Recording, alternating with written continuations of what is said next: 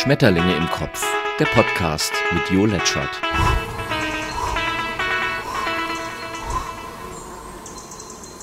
Ein herzliches Willkommen heute zu diesem Podcast. Mein Name ist Jo Letschert und eine Frage möchte ich dir zu Beginn stellen. Ist es wirklich wahr? Ähm, jetzt weißt du natürlich nicht, auf, auf was sich diese Frage bezieht und in diesem Falle erstmal auf gar nichts, sondern es ist eine Frage, die ich dir ans Herz legen möchte. Wenn du dich über etwas aufregst, beispielsweise, dass du dich fragst, ist es wirklich wahr? Ähm, Byron Katie stellt diese Frage. Byron Katie, kannst du mal in der Suchmaschine nachschauen, ist eine Amerikanerin, ich glaube, sie lebt noch, eine ältere Amerikanerin mittlerweile, die äh, eben diese Frage stellt und die sagt, glaub nicht alles, was du denkst. Aber genau das ist es, was wir tun. Wir sind natürlich angewiesen auf Wahrheiten. Also wir sind darauf angewiesen, dass die Wahrheit, die Schwerkraft, dass die gilt beispielsweise, weil dann verhalten wir uns entsprechend. Und wir wissen, wenn wir was loslassen lassen, dann fällt's runter. Wenn diese Wahrheit nicht mehr gilt, also wenn wir plötzlich in eine Situation kommen, egal wie, nehmen wir mal die unwahrscheinliche Situation. Wir sind irgendwo und wir lassen etwas fallen und es fällt aber gar nicht, sondern es flitzt nach oben. Und nehmen wir mal an, dass es sich nicht um eine Rakete handelt, sondern um, um eine Murmel oder sowas, die also wirklich nach unten fallen müsste, dann wäre unsere Wahrheit, dann wäre deine Wahrheit, dann wäre meine Wahrheit erschüttert. Und ich würde jetzt jedes Mal, wenn ich diese Kugel fallen lassen oder generell irgendeine Kugel irgendwas fallen lassen würde, jedes Mal, ja, so ein bisschen ängstlich sein. Fällt's jetzt wirklich nach unten oder flitzt's nach oben? Also angenommen, man könnte dieses Phänomen jetzt nicht wissenschaftlich erklären. Oder vielleicht würde es auch nie wieder passieren. Es ist nur dieses eine Mal passiert. Aber unsere Wahrheit wäre erschüttert. Also Wahrheit lebt natürlich auch von Kontinuität. Das heißt, wahr bedeutet, wenn es jetzt wahr ist, ist es morgen auch wahr, dann war es auch gestern wahr und in zehn Jahren ist es dann eben auch noch wahr. Das ist ja im Grunde Wahrheit. Ja, und mit, mit und von diesen Wahrheiten leben wir. Wir sind auf sie angewiesen. Also, dass die Erde zum Beispiel eine Kugel ist. Und dass, obwohl sie eine Kugel ist, wir auf ihr herumlaufen können, weil es eben die Schwerkraft gibt. Und nicht irgendwann runterfallen. Es gibt ja Menschen, die, die glauben eben an diese Wahrheit. Also an die Flat Earth Theory. Also, dass die Erde eine Scheibe ist. Warum auch immer sie daran glauben, das, darum geht's jetzt eigentlich gar nicht. Also es geht schon darum, aber das wissen wir nicht. Vermutlich, weil sie einem kleinen exklusiven Zirkel angehören, der seine Exklusivität daraus zieht, dass er eben angebliche Beweise vorlegt, dass die Erde eben doch eine Scheibe ist. So eine Exklusivität kann natürlich auch uns glauben lassen, dass irgendwas ist. Dann gehören wir zu einer Gruppe, nämlich zu der der Flat Earth Gläubiger, Glaub, Glaub, Gläubigen so. Und ähm, wenn in unserem Leben sonst nichts Spannendes passiert, können wir jedem natürlich sagen, ja, ich gehöre zu dem exklusiven Kreis derer, die wissen, dass die Erde eine Scheibe ist. Beweisen können sie es ja nicht, aber das ist in dem Falle auch gar nicht so wirklich wichtig. Ja, also wir leben von Wahrheiten. Und wie kriegen wir denn Wahrheiten raus? Das ist ja auch eine gute Frage. Wie kriegen wir Wahrheiten raus? Indem wir probieren. Das ist ja immer die beste Möglichkeit. Also wenn ich dir sage, es gibt die Schwerkraft, das heißt, alles, was du loslässt, fällt nach unten, naja, dann wirst du es nicht probieren müssen, sondern du wirst sagen, ja, das habe ich im Laufe meines Lebens auch schon gemerkt. Wenn du jetzt aber von, von außerhalb kämest, vom Mars oder von der Venus, ich glaube, da hat man ja gerade Leben entdeckt, wenn auch anaerobes, also Leben, das mit durch Gift oder mit Gift lebt, also mit, mit, mit Dingen, die für uns giftig sind, mit Stoffen oder in Stoffen, das sind Bakterien. Also kurzum, äh, wenn jetzt ein Venusianer quasi oder eine Venusianerin oder ein, ja, ein, ein, ein Wesen von der Venus käme und du würdest ihm das sagen, dann würde dieses Wesen sagen, ja, kann jetzt ja jeder sagen. Und dann könntest du sagen, nimm doch mal ein paar Gegenstände und lass sie einfach los und vielleicht nach drei, vier Tagen würde das Wesen sagen, ja, stimmt, also bisher ist noch keiner nach oben gefallen, alle sind nach unten gefallen, muss wohl irgendwie was dran sein. Also so wird ja eine Wahrheit äh, schlussendlich erzeugt. Wenn es ja immer so einfach wäre. Also im Falle der Schwerkraft hat man natürlich auch immer erst das Phänomen äh, beobachtet und irgendwann hat sich mal jemand gefragt, warum ist das denn überhaupt so? Und so kam dann sicherlich dann mit, ähm, mit, äh, mit, mit, mit mehr Messgeräten und Messmöglichkeiten, die man dann im Laufe des Lebens hatte, kam dann auch die Möglichkeit, irgendwann rauszufinden, dass es sowas wie Schwerkraft bekommt. Da bin ich leider nicht Physiker genug, um zu wissen, wie man das rausbekommt. Also man ähm, macht Statistiken sozusagen. Man probiert hundertmal und man schaut, wie oft passiert das Angenommene. Und wenn das angenommene, wie im Beispiel der Schwerkraft, 100 Mal passiert, oder 1000 oder 10.000 Mal und dann sogar noch mehrere Menschen auf der Erde verteilt dasselbe Experiment machen, also immer unter gleichen Bedingungen und sagen, ja, bei uns ist auch von 100 Mal 100 Mal die Kugel nach unten gefallen, dann kommt eine Wissenschaft langsam drauf, das könnte jetzt so sein. Also, dass es so etwas gibt, was Sachen nach unten fallen lässt. Also, so wird das gemacht. Und dann überlegt man sich, wie könnte man denn das Gegenteil beweisen? Also, was könnte man denn tun, was die Kugel daran hindern könnte, nach oben zu fallen? Dann könnte jemand sagen, na ja, wir schubsen sie mal nach oben an. Das heißt, wir werfen sie mal in die Luft und dann schauen wir mal, äh, ob sie die Richtung beibehält. Und dann wirft man sie in die Luft und merkt aber, nee, nach einer kurzen Zeit macht die kehrt und fällt dahin, wo sie hinfallen muss. Also kurzum, so könnte man die Schwerkraft beweisen. Man führt Statistiken. Das ist natürlich nicht immer so leicht. Also in dem Falle hat man einen einfachen Versuchsaufbau. Nehmen wir mal an, du glaubst, dass äh, die Welt eine sehr gefährliche sei. Könnte ja sein. Das ist für dich die Wahrheit. Die Wahrheit hast du aber vermutlich, auf die bist du nicht alleine gekommen, sondern auf diese Wahrheit hat dich irgendjemand gebracht. Vielleicht deine, deine Eltern oder die Menschen, die dich erzogen haben, also die Menschen, die, die, die dich haben, also die dich aufwachsen lassen haben, deine Erzieher, Erzieherinnen, wo auch immer du aufgewachsen bist, die waren vielleicht sehr ängstlich und die haben dir immer wieder gesagt oder sie haben durch ihre Handlung gezeigt, sei mal lieber vorsichtig, wie die Mutter der Porzellankiste, weil die Welt ist eine gefährliche. Das müssen die dir nicht mal ins Heft geschrieben haben, sondern du beobachtest ja. Wir beobachten unser ganzes Leben lang und wir lernen ganz viel durch äh, am Modell eben durch Beobachtung. Das war, glaube ich, eine der Errungenschaften von Piaget, der der ähm, äh, Entwicklungspsychologe, der sich mit Kindern beschäftigt hat und geschaut hat, äh, haben Kinder denn kommen die weiß beschrieben auf, auf dem weißen Blatt Papier äh, auf die Welt oder haben die schon Wissen? Das war Piaget. Ich glaube, Jean Piaget hieß er. Oder Jean-Pierre, wie sie halt heißen, die Franzosen. Irgendwie so.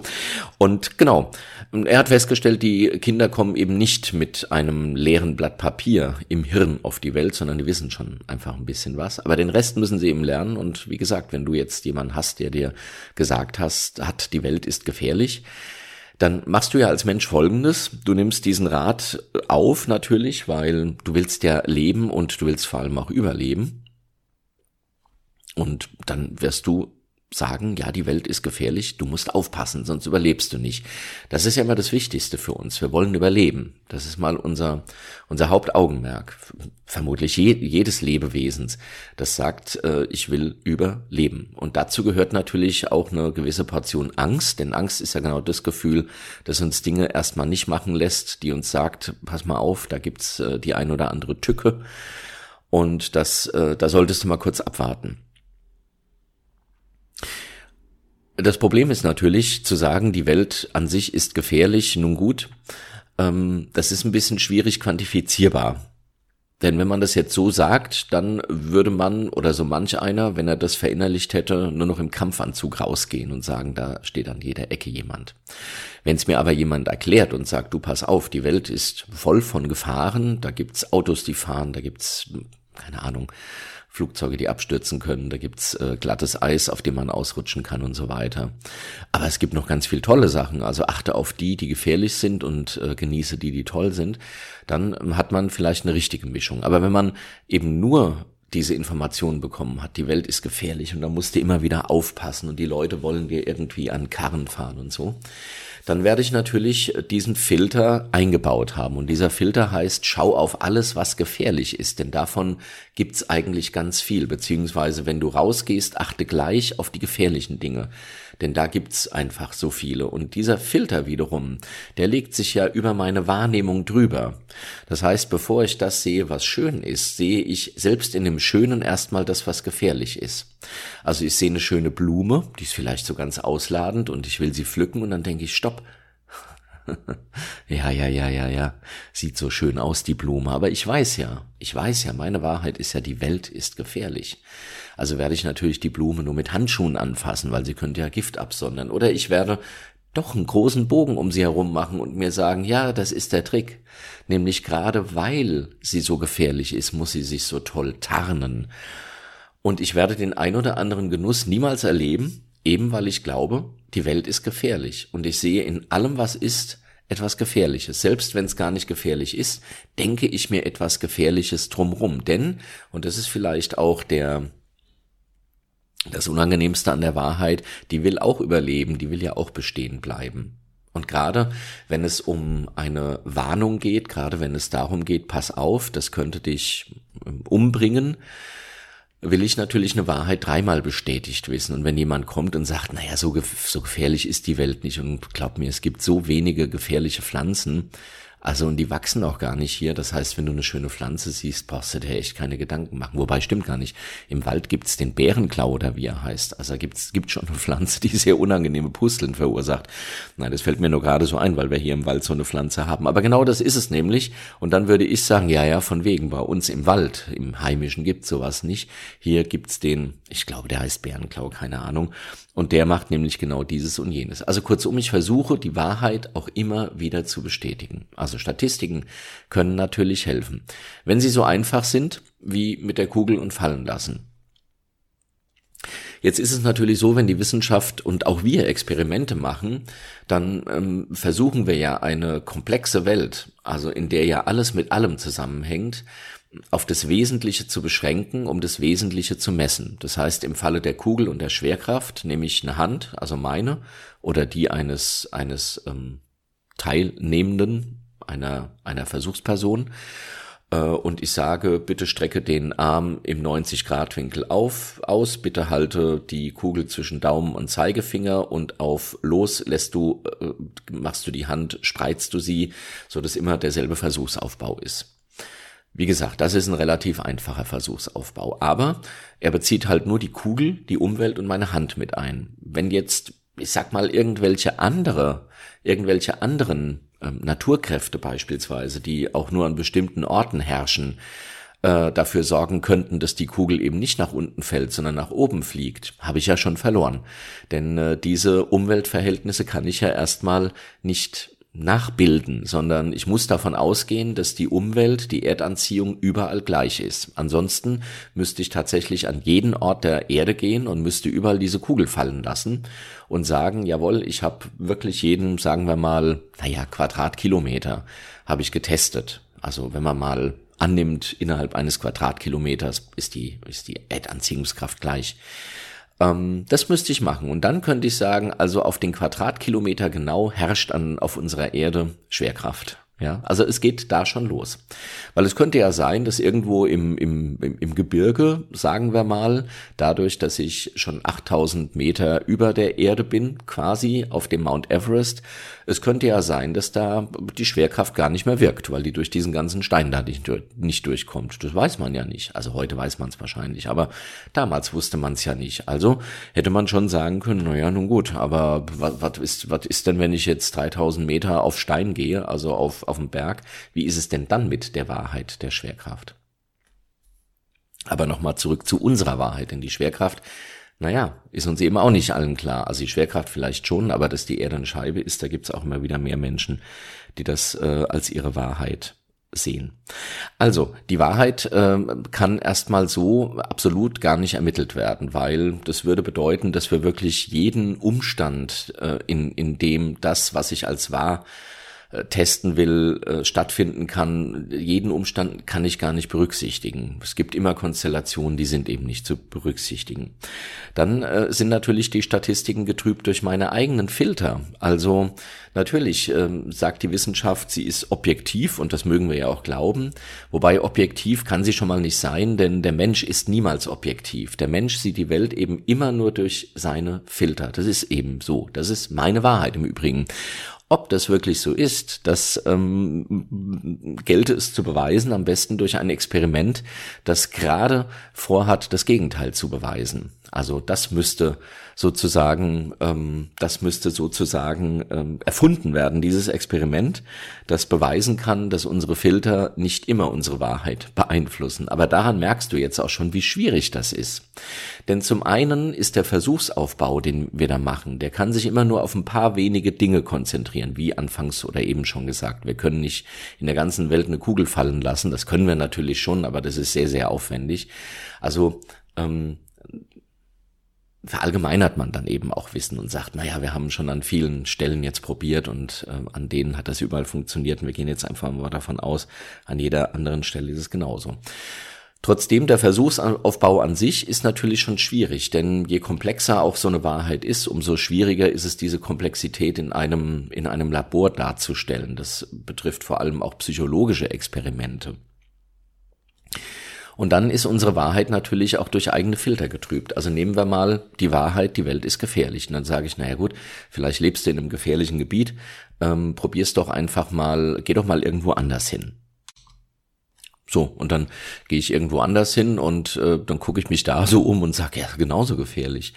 Ja, natürlich, weil die Gefährlichkeit ist ja nicht da draußen, die Gefährlichkeit ist ja da drin, beziehungsweise der Glaube, dass alles so gefährlich ist, das ist ja in mir sozusagen und ich lege diesen Filter über die Dinge, die ich sehe. Und dann kann noch so etwas Ungefährliches kommen, was weiß ich, ein Wellensittich. Und ich kann sagen, nee, den nehme ich nicht auf meine Hand. Die haben Milben und diese Milben können ja auch. Also kurzum, das ist das Problem der Wahrheit. Die Wahrheit bewahrheitet sich eben oft selbst, also die self-fulfilling prophecy oder ja, die selbst erzeugende Wahrheit sozusagen. So ist unser Gehirn natürlich auch, so ist unser Gehirn natürlich auch entsprechend ähm, geeicht, dass es sagt, wenn du mal eine Erkenntnis hast, dann ähm, behalte diese Erkenntnis bitte, sonst muss ich ja immer wieder drüber nachdenken. Und deshalb legt unser Gehirn natürlich Spuren an, Muster an, die sozusagen die Wahrheit als gegeben abspeichern. Darum muss ich mich dann nicht mehr kümmern. Das ist eigentlich auch ganz okay. Ähm, okay ist dann nur nicht, wenn ich merke, dass eine gewisse Wahrheit mich, sagen wir mal, einschränkt oder ich sie eigentlich selbst noch gar nie hm, ausprobiert habe oder sie zum Beispiel auch diskriminierend ist und ich überhaupt nie geprüft habe, ob das wirklich so ist. Also, ähm, ich sag mal, ähm, stinken alle Menschen, die nicht aus Deutschland kommen. ja, gibt ja solche kruden Thesen. Und dann sage ich, ja, die stinken alle, ekelhaft, will ich auch nicht hier haben, Ausländer fürchterlich. Und der äh, kluge Mensch, der intelligente Mensch, der sagt irgendwann mal, ja, ist das wahr? ist das wirklich so? Also letztens hat einer gestunken, der wohnt unter mir. Das war ein Deutscher. Und ein Deutsche, die hat auch gestunken. Ja, also zum Beispiel. Ähm, und genau das ist es. Und äh, da habe ich letztens einen sehr spannenden, einen sehr, ein Bon mot gehört oder ein, eine Erklärung. Intelligenz ist die Fähigkeit, Automatismen überwinden zu können. Das ist Intelligenz. Und das ist genau das. Wir haben Wahrheiten. Das sind, Wahrheiten sind Automatismen. Das heißt, wir laufen unbehelligt äh, über die Erde, weil wir wissen, es macht nicht irgendwann Plumps und wir fallen runter, also weil die Erde halt nicht flach ist, sondern weil sie rund ist. Und wir fallen aber auch nicht runter, weil sie rund ist, weil wir haben eine Schwerkraft. Das ist auch gesetzt. Also wir, wenn wir aus dem Haus gehen, denken nicht immer wieder drüber nach, äh, oh je, oh je, oh wie weit darf ich heute denn gehen? Oder ähm, wie viel Uhr haben wir denn? Ach, jetzt müsste ich eigentlich, wenn ich in Deutschland lebe, schräg auf der Erde. Nee, da gehe ich mal lieber nicht raus. Nee, darüber denken wir nicht nach. Also diesen Automatismus leben wir. Wir wissen, wir fallen nicht runter und wir wissen, wir bleiben an der Erde kleben durch die Schwerkraft. Aber angenommen, alle Ausländer stinken. Ja, die stinken, ekelhaft, ne? diese ganzen fremden Kulturen. Wenn ich diesen, wenn ich diese Wahrheit habe, zum Beispiel, dann werde ich natürlich auch, jeder Mensch riecht ja auf seine Art und Weise, und dann werde ich natürlich diese Wahrheit immer wieder bestätigen können, bis ich vielleicht intelligent werde. Und dann sagt mein Kopf, Moment, ist das wirklich so? Ja klar, der riecht, aber stinkt der? Nee, der riecht nach Waschmittel. Also jetzt mal, das ist ein blödes Beispiel, weil ich rieche jetzt nicht an Menschen. Ähm, aber ich will es ja verdeutlichen. Und dann rieche ich nochmal an jemanden und sage, ja, der riecht auch, aber halt ein bisschen geschwitzt, aber ich rieche auch geschwitzt.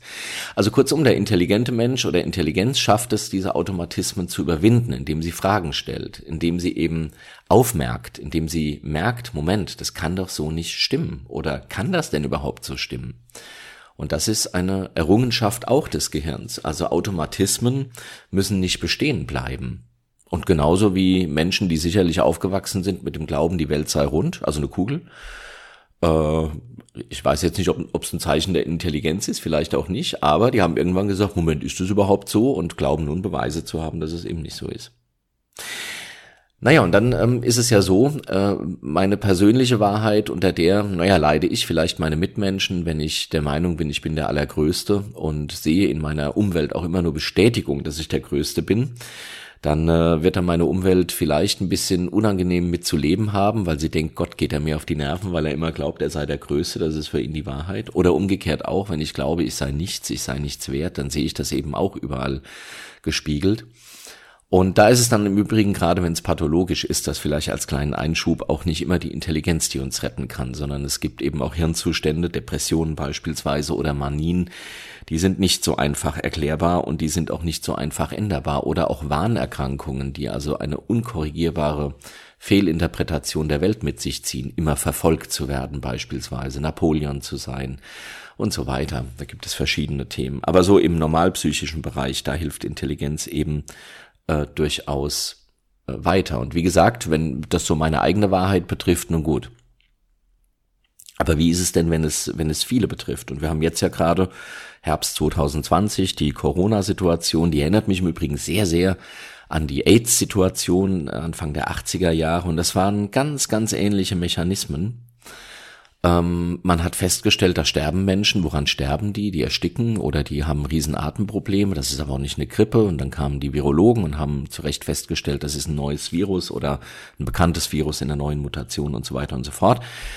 Und dann geht's natürlich erstmal darum, äh, genau die Wahrheit zu finden. Was ist das für ein Virus? Was macht das? Wie verbreitet es sich? Wie wirkt es? Wie wirkt es nicht? Wie können wir es bekämpfen? Und da ist dann eine Wissenschaft dran. Und dann macht sie genau das, was ich erklärt habe. Sie ähm, macht Untersuchungen, sie macht Forschung. Du erinnerst dich dann vielleicht an diese Heinsberg-Studie. Heinsberg, für alle die, die das jetzt 3050 hören. Äh, Heinsberg ist, ich glaube, ein, ein, ein Dorf in Nordrhein-Westfalen, das hat Karneval gefeiert und da gab es den Superspreader. Ähm, und der, also da gab es eine hohe Infektionsrate an Corona und da ist dann entsprechend auch ein Wissenschaftsteam hingefahren und hat das untersucht. Und das macht Wissenschaft eben. Die schauen, was ist passiert was waren die Auswirkungen, also was waren die Konsequenzen des Handelns? Und welches Handeln kann man sagen war okay? Und welches Handeln kann man sagen war nicht okay, weil es eben die Ausbreitung fördert? Und welches Handeln kann man auch weiter so machen, weil es die Ausbreitung nicht fördert. Das macht dann eben Wissenschaft. Und ja, Wissenschaft kann eben auch nur aufgrund der Datenlage, aufgrund der Statistiken äh, Empfehlungen abgeben, die sie eben hat. Und auch da wieder sehr eingeschränkt, denn die Wissenschaft ist natürlich auch da sehr objekt, sehr subjektiv dran. Also der Corona-Experte, der Herr Drosten beispielsweise, der kann ja auch nur mit dem Wissen rangehen, das er bisher hat. So, jetzt ist aber irgendwie das Coronavirus ganz anders. Das kannte der ja auch noch nicht. Und deshalb war er auf dem Gebiet eben kein Experte. Also äh, nicht wirklich, sondern er muss sich da jetzt dann auch wieder Expertenwissen quasi aneignen. Und das ist gar nicht so leicht, weil du kannst dir vorstellen, so ein Virus, so ein Infektionsgeschehen, überhaupt solche gesellschaftlichen Dinge sind ja unglaublich komplex. Und deshalb ist man eben in dieses Heinsberg gefahren um in dieser komplexen Umgebung das auch am besten erforschen zu können. Im Labor ist das wiederum sehr schwierig, das einfach jetzt so zu erforschen. Und da bin ich jetzt ja gar kein Experte. Und das hat eben dann auch zur Folge, dass man immer wieder neue Hinweise bekommt. Äh, ach nee, das, was wir da gesagt haben, das stimmte doch nicht so ganz. Wir haben jetzt festgestellt, es ist ein bisschen anders.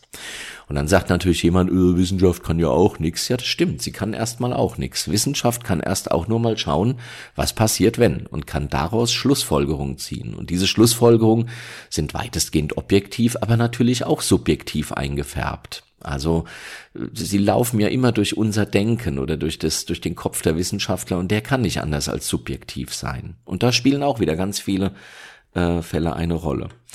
Ähm, wobei die Wissenschaft, sage ich mal, die tut, was sie kann. Also die macht das, was sie immer tut. Äh, sie versucht die Wahrheit rauszufinden oder sie versucht einen Umgang damit herauszufinden. Das ist vielleicht, äh, das trifft es vielleicht eher. Wenn du von Niels Bohr dieses Atomwölkchenmodell mal gelernt hast, wie ich auch in den 90ern, das gilt heute gar nicht mehr, weil dieses Modell die Komplexität nicht wirklich in allen Bereichen äh, abbildet und viele Dinge mittlerweile entdeckt wurden, die durch dieses Modell nicht mehr abgedeckt werden. Aber so ist Wissenschaft, weil so ist die Welt. Und wenn die Wissenschaft das alles so einfach entdecken könnte, dann wäre sie der liebe Gott. Und das ist sie nun mal nicht. Und das sagt sie auch nicht, dass sie das ist. Und deshalb ist Wissenschaft eben auch immer sehr fehlbar. Also eigene Statistiken sind, was uns angeht, das will ich mal kurz resümieren, immer ein bisschen schwierig, weil die sind wirklich sehr subjektiv getrübt. Aber Statistiken oder Experimente generell, also Dinge empirisch sozusagen zu erforschen, also möglichst viele Situationen dieser Art zu nehmen, sie zu untersuchen und dann zu schauen, wie, was ist das Ergebnis der meisten Situationen, was ist der kleinste oder auch größte gemeinsame Nenner. Das ist schon ein bisschen leichter, aber auch hier muss man Wirklichkeit, komplexe Wirklichkeit relativ unkomplex irgendwie darstellen und muss schauen, dass man doch zu komplexen Ergebnissen kommt.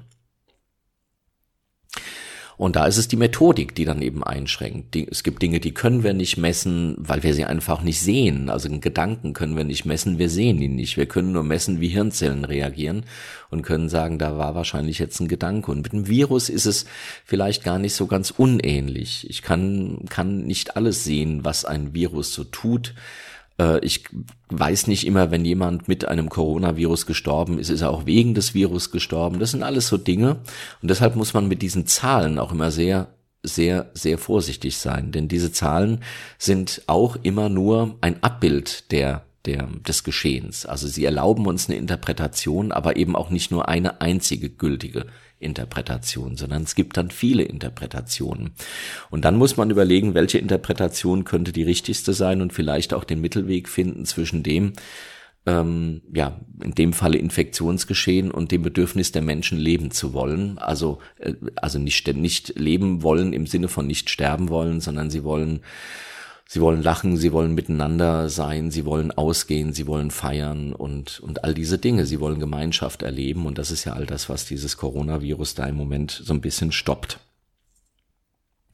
Und da kommen wir dann eigentlich oder da kommen wir vielleicht auch so ein bisschen zum nächsten Punkt, weil was passiert jetzt mit so einer Wahrheit? Also so ein Professor Streeck oder ein Drosten und ich würde mir, ich, ich hoffe, dass da auch Menschen teilnehmen, die sich mit Mehrzellern beschäftigen und nicht nur mit Einzellern. Das ist aber mittlerweile ja, glaube ich, so ähm, die können ja nur sagen, das haben wir halt rausbekommen. Dann ist die Politik dran. Die Politik ist jetzt natürlich alles andere als virologisch bewandert, will mal sagen. Da gibt's natürlich auch welche, aber die sind auch schon lange aus dem Job raus. Und sie haben vor allem eines, äh, sie haben äh, noch eine ganz andere Wahrheit und die Wahrheit ist die, ich möchte gerne an die Macht kommen.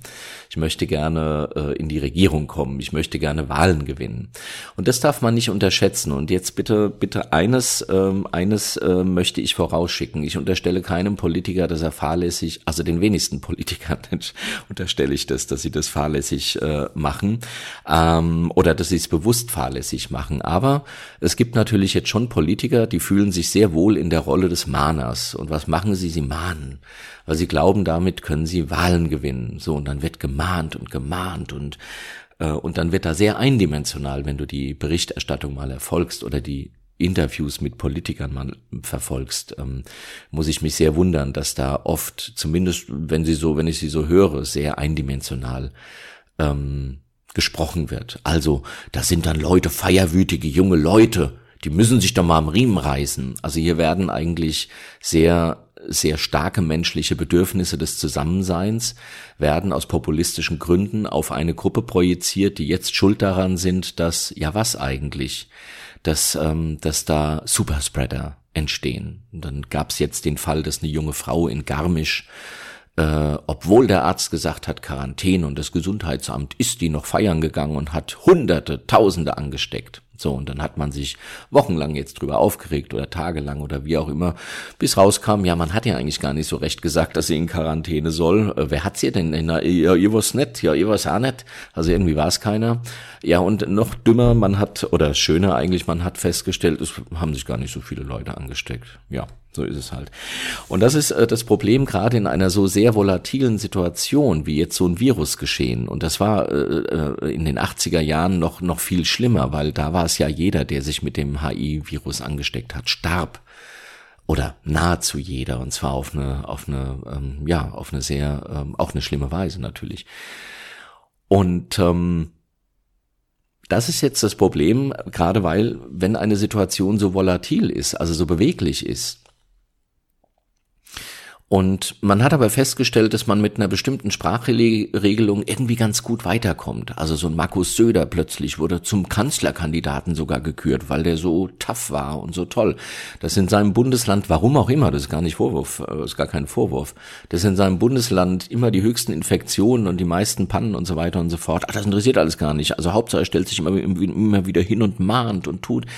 Also man hängt dann durchaus dann vielleicht auch an Wahrheiten, die schon lange keine mehr sind, weil sie einem natürlich auch helfen, bestimmte Dinge zu erreichen, eine bestimmte Macht auszuüben. Und nochmal, ich meine das jetzt weder auf den Herrn Söder bezogen, also in dem Falle ist er als Beispiel, wir sind alle so, wir sind alles Menschen und wir handeln alle so. Intelligenz ist die Fähigkeit, Automatismen äh, zu überwinden. Ja, wir handeln alle so, außer wir gehen dann immer wieder mal einen Schritt zurück und sagen, Moment, um wen geht's hier gerade? Geht's um meine politische Karriere? Geht's um, nee, es geht darum, ähm, eine Situation zu erschaffen, im Falle Coronavirus, die sowohl den Menschen hilft, dass sie nicht krank werden, dass sie nicht sterben, aber sie sollen eben auch nicht krank werden und sterben, weil sie keinen Kontakt mehr zu anderen haben. Und das ist etwas, was man natürlich lange, lange, lange, lange, lange, ähm, auch die Virologen vermute ich mal lange, lange unterschätzt haben. Ähm, genau, aber diese Diskussion wurde geführt. Ich will damit auch nur sagen, ähm,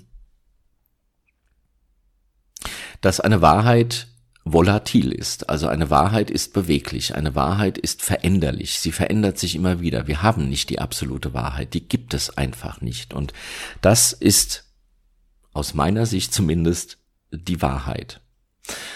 Und jetzt haben wir, bleiben wir bei diesem Corona. Das ist ja eigentlich ganz spannend. Jetzt gibt es natürlich Leute, die schon vorher gesagt haben, die Erde ist eine Scheibe und äh, und ähm, und ähm, dann gibt es dieses QAnon. Von denen rede ich nicht und die will ich jetzt auch nicht thematisieren.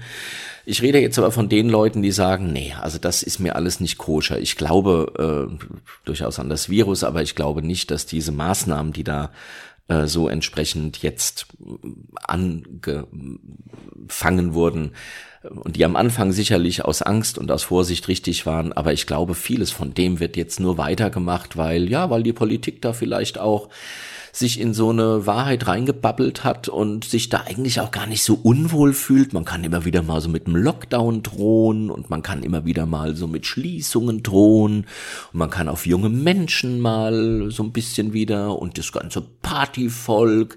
Weißt ja auch nicht, so ein älterer Politiker, dem ist das vielleicht schon lange ein Dorn im Auge. Ja, die Partyleute, die jungen Leute, die sind so unverantwortlich, die Jugend sowieso. Ähm, und ja, solche Meinungen können sich verfestigen und dann interessiert auch nicht mehr, ob die Wahrheit sich geändert hat. Und dann kann auch ein Virologe nichts sagen. Wenn dann irgendein Söder meint, nö, ich ziehe jetzt mal durch bis Kanzlerkandidatur und dann gucke ich mal. Das ist jetzt eine böswillige Unterstellung, das meine ich ernst. Äh, das ist jetzt auch wirklich, ähm, ich behaupte nicht, dass er das tut. Er sagt ja, dass er mal in Bayern bleiben will ähm, jeder andere Politiker auch. Also das kann ja durchaus sein. So sind wir Menschen. Und wer sagt denn, dass Politiker immer super intelligent sein müssen und damit Automatismen auch immer automatisch überwinden müssen? Und auch selbst wenn sie intelligent sind, Macht ist halt auch eine geile Sache. Also Macht ist halt auch toll.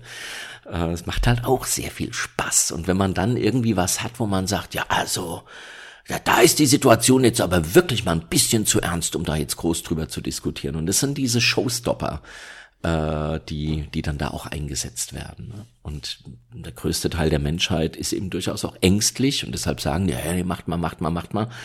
Äh, Hauptsache ich werde nicht krank, Hauptsache ich muss nie sterben.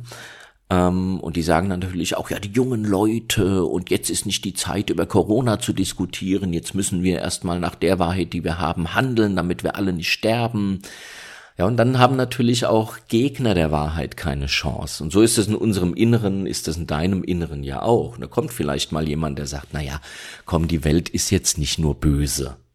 Und dann sagst du vielleicht na gut, dann fasse ich meine Pflanze an und dann ist es vielleicht gerade eine, die piekst oder eine Brennnessel. Und dann sagst du, ja, siehste, siehste, siehste, siehste, sag ich doch.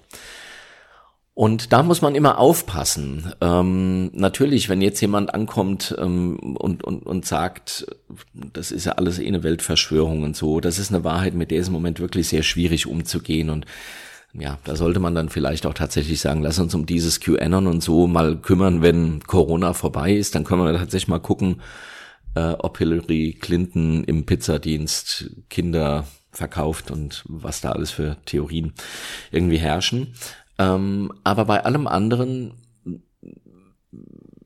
ist es schon sinnvoll, die Wahrheit immer wieder auf den Prüfstand zu stellen und auch zu schauen, Setzen wir denn und setze ich die richtigen Methoden an, um die Wahrheit zu ergründen? Also auch bei mir, die Welt ist böse. Ich sehe das immer wieder. Aber habe ich denn überhaupt die richtigen Methoden? Und genauso bei Corona oder bei jeder anderen politischen Krise, bei dem Experten sinnvollerweise und Expertinnen natürlich zu Rate gezogen werden, muss man sich immer wieder fragen, ist das die richtige Methode, die wir da anwenden?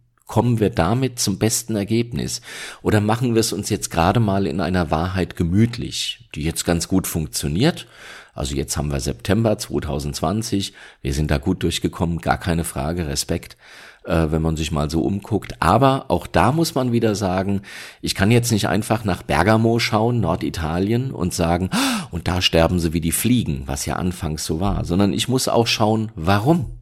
Warum ist das da geschehen? Was war da anders als bei mir? Da sind wir wieder bei der Kugel, du erinnerst dich, die ich hier im Taunus fallen lasse und dann gehe ich auf Mount Everest und plötzlich merke ich, die fällt gar nicht. Ist natürlich Quatsch, die fällt da auch runter, weil die Schwerkraft ist stark genug. Aber ich kann eben nicht den Mount Everest vergleichen mit äh, dem Nordseestrand. Also da ist zumindest mal eine dünnere Luft als im Nordseestrand. Und deshalb kann ich nicht jedes Experiment an beiden Orten machen und erwarten, dass dasselbe rauskommt. Ich kann mich auch nicht auf den Mount Everest stellen und sagen, ich kriege keine Luft mehr und kann sagen, die Welt ist ein gefährlicher Ort, weil da kriegt man keine Luft mehr. Ja, nur weil ich eben auf dem Mount Everest dieses Erlebnis gemacht habe. Und diese Flexibilität ist natürlich auch sehr, sehr anstrengend. Denn im Grunde, ähm, gerade ja, wenn es um Dinge geht, bei denen ich merke, sie beeinflussen mein Leben und das trifft sowohl auf den Glaubenssatz, die Welt ist gefährlich zu, als auch auf die Corona-Situation. Wir müssen wirtschaftliche Dinge bedenken, wir müssen soziale Dinge bedenken, natürlich die gesundheitlichen Dinge bedenken. Wir müssen so viel bedenken. Und gerade am Anfang hat man ganz viele Dinge nicht bedacht. Und jetzt langsam, aber auch sehr zögerlich habe ich das Gefühl, fängt man erst an und sagt, ja, weil dann kommt vielleicht noch der dritte Punkt hinzu, so die Eitelkeit auch, dass man denkt, ja, jetzt habe ich jedem erzählt, so und so ist es. Jetzt kann ich nicht wieder ankommen und sagen, ach nee, es ist doch irgendwie anders. Doch, das kann man. Denn zur Wahrheit gehört auch nochmal, dass die Wahrheit immer sehr temporär ist und dass etwas, was funktioniert, dann abgelöst werden muss, wenn ich etwas finde, was besser funktioniert. Und das ist eigentlich Intelligenz. Zu sagen, ich ruhe mich nicht drauf aus, aus dem, was ich da äh, erforscht habe, sondern ich forsche weiter, ich hinterfrage weiter, ich frage, ist das wirklich so? Ich überlege mir Experimente oder ich schaue in der, dort, wo, wo, wo Infektionsgeschehen war und guck, kann ich da neue Erkenntnisse kriegen? Das ist das, was Wissenschaft macht. Das können wir natürlich als Nichtwissenschaftler, die jetzt überhaupt nicht die, äh, die äh, Human Power haben, ähm, da Experimente und auch nicht das Wissen haben. Das können wir natürlich nicht so in diesem Maße machen, aber wir können es im kleinen Maße machen und das ist äh, dann äh, entsprechend auch der der abschließende Rat. Ähm, Westbam, wer Westbam kennt, ähm, Westbam ist ein, ein, ein Berliner DJ. Äh, ich überlege gerade, wie er heißt, Maximilian Lenz, genau, ein, ein Berliner DJ äh, dessen Musik ich äh, sehr, sehr gerne mag und der auch schon in den 80er, meine ich, äh, Musik gemacht hat, äh, der das Scratchen nach Deutschland gebracht hat und also ein toller Typ. Und Westbam hat gesagt, ich äh, bin auf einer Waldorfschule groß geworden und äh, kam dann irgendwann mit meiner, ich glaube mit seiner Schwester auf eine öffentliche, auf eine, auf eine normale Schule, also normal im Sinne von ähm, genau, also im Sinne von die meisten Schulen sind ja öffentlich. Und ähm, hat festgestellt, dass in der Waldorfschule und auch seine Erziehung immer so war, dass er gefragt oder sich gesagt hat, es könnte auch anders sein. Und das ist mir wirklich im Gedächtnis geblieben. Frage dich immer wieder mal, könnte es denn auch anders sein? oder statuiere auch mal, es könnte auch anders sein. Und dann überlege mal, wie könnte es denn noch sein? Und manchmal ist es wichtig, dass man Wahrheiten hinterfragt. Im Falle Corona ist es wichtig, dass man sie täglich hinterfragt. Also ähm, man hat wieder ein höheres Infektionsrisiko ähm, aber es, es, es sterben noch nicht so viele Menschen, wie es sterben müssten, obwohl das Risiko wieder höher ist oder obwohl die Infektionszahlen, woran könnte das liegen? Und das tut Wissenschaft.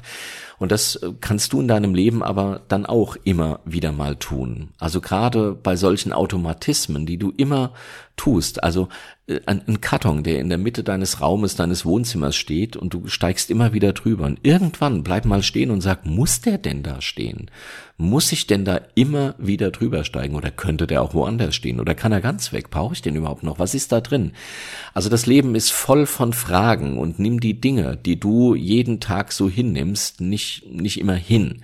Es ist wichtig, wenn wir uns mit was arrangiert haben, dass wir sagen, komm, das lassen wir jetzt erstmal so. Sonst musst du bei jedem Schritt natürlich nachdenken. Aber gerade die Sachen, wo du merkst, eigentlich stören die mich, eigentlich finde ich die eigentlich finde ich die, ja, eigentlich stören sie mich, eigentlich äh, machen die mein Leben komplizierter äh, oder schränken die mein Leben sehr ein. Und da mal einen Schritt zurückgehen und sagen, ist das überhaupt wahr? Stimmt das überhaupt? Um, wie überprüfe ich das? Wann habe ich das das letzte Mal überprüft? Und da kann ich dann wieder Byron Katie empfehlen. Wenn du eben sagst, mein, die Welt ist gefährlich, ja, ist das wahr? Ja, sie ist gefährlich. Ja, kannst du zu 100 Prozent sagen, dass das wahr ist? Zu 100 Prozent? Nee, natürlich nicht. Ich war ja nicht an jedem Ort. Ah, okay. Was macht der Gedanke mit, mit dir? Ja, er macht mich ängstlich. Was wärst du ohne den Gedanken? Ja, ich wäre schon ziemlich frei. Okay. Und dann sagt Byron Katie, finde mal die Umkehrung. Und die Umkehrung könnte sein, ich bin gefährlich oder ich denke gefährlich. Ja, ich bin gefährlich für mich, weil ich ständig denke, die Welt ist gefährlich und ich mir so viel Dinge verwehre, weil ich an diesem Denken klebe. Eigentlich bin ich der Gefährliche. Ja, also das sind diese, äh, das ist so eine kognitive Methode, mal sein Denken zu hinterfragen und zu hinterfragen, ob das, was man denkt, denn überhaupt wahr ist. Oder ob man einigermaßen sicherstellen kann, dass es wahr ist oder ob man da vielleicht etwas übernommen hat, was mal wahr war, also was durchaus mal als wahr erachtet wurde. Aber die Frage ist immer, ist es heute auch noch wahr? Und das ist wichtig. Das ist wichtig, immer wieder zu fragen, ist das wahr? Nichts hinzunehmen, wie es ist. Manches ja. Aber gerade die gefährlichen Dinge, gerade die Dinge, ähm, die uns oder die mich einschränken, die müssen wir immer, die muss ich immer wieder mal, ich muss es nicht, aber doch, die muss ich immer wieder mal hinterfragen. Mal schauen, wie bin ich denn damals zu dem Schluss gekommen? Habe ich das mal wieder überprüft? Ist der Gedanke überhaupt dienlich? Hilft der mir überhaupt? Also hilft mir dieser Gedanke, äh, ein, ein, Fried, ein friedliches Leben zu führen? Kein glückliches, ein friedliches, ein friedliches äh, und ein erfülltes Leben zu führen. Und wenn nicht, dann hinterfrage ihn mal. Ja, und Herr Söder, wenn Sie das gehört haben sollten, oder Herr Drosten oder Frau Merkel oder ähm, Herr Lauterbach oder na diese ganzen politischen und wissenschaftlichen Akteure, wobei die Wissenschaftler muss man es wahrscheinlich nicht so fragen, aber vielleicht auch ein Herr Drosten zum Beispiel profitiert auch von dieser Krise, wird überschüttet mit Preisen und macht Podcasts und rappt mit Hip-Hop-Bands und so weiter. Das sind Annehmlichkeiten, die einen auch subjektiv beeinflussen. Aber ich halte ihn für intelligent genug, um auch diesen Automatismus überwinden zu können. In diesem Sinne, alles Gute für die kommende Zeit und auf bald. Und immer dran denken, es könnte auch anders sein. Schmetterlinge im Kopf, der Podcast mit Jo Letschert.